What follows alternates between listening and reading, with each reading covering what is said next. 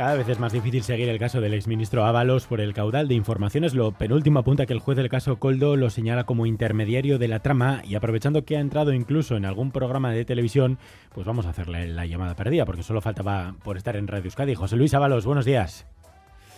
Antes que nada, me gustaría felicitar al Athletic, pero no por la final, sino porque tiene algo que yo ya nunca tendré seguidores.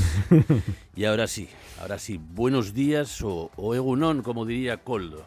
Voy a atenderle, pero le aviso que por no tener, no tengo ni tiempo.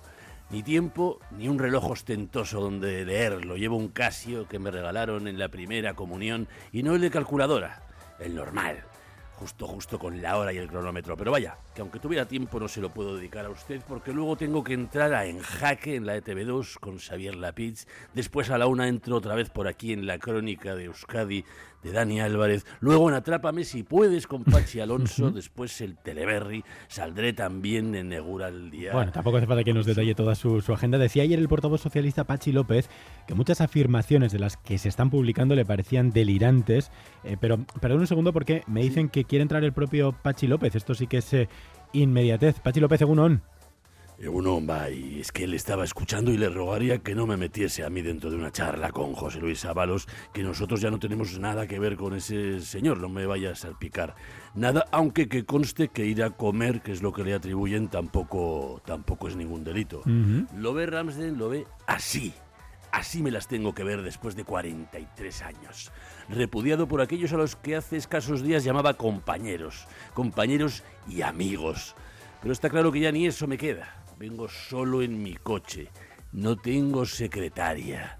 No tengo a nadie detrás. Ni al lado. Ni a ante, bajo, con, contra, de, desde, durante. Sí, sí, le, hemos, le, hemos, le, hemos, entendido. No hace falta que recite todas las preposiciones. Pero vaya que, conservando su acta, eh, va a seguir coincidiendo en el Congreso con esos excompañeros.